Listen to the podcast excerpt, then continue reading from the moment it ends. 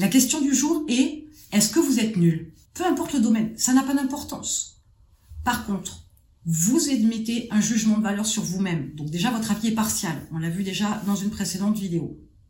Peut-être que les gens autour de vous ne vous voient pas nul.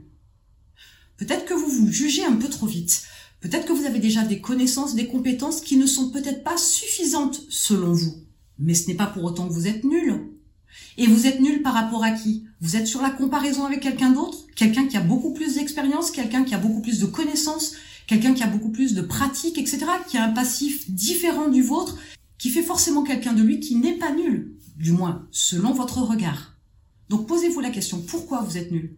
Vous êtes nul parce que vous n'êtes pas qui vous voulez être dans tel domaine avec telle connaissance et telle compétence?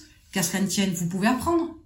Vous estimez ne pas peut-être être à la hauteur, posez-vous la question, pourquoi vous ne vous estimez pas à la hauteur? Pas à la hauteur de quoi? Pour qui? Et sachez que, quoi qu'il arrive, il y a des personnes avec des connaissances supérieures aux vôtres, mais il y a aussi des personnes avec des connaissances inférieures aux vôtres. Donc, vous n'êtes pas nul. Mais cherchez pourquoi vous avez ce jugement de valeur sur vous-même. Je vous l'ai dit, nul. Pourquoi vous pensez que vous l'êtes? Cherchez la raison pour laquelle vous pensez être nul. Pourquoi vous avez ce jugement sur vous-même?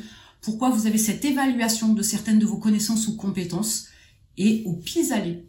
Il vous suffit simplement de les acquérir pour ne plus vous sentir nul, même si ce sentiment-là doit sortir de votre tête.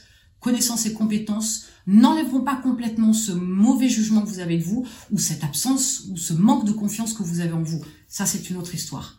Je vous laisse mettre en commentaire les réflexions sur le sujet.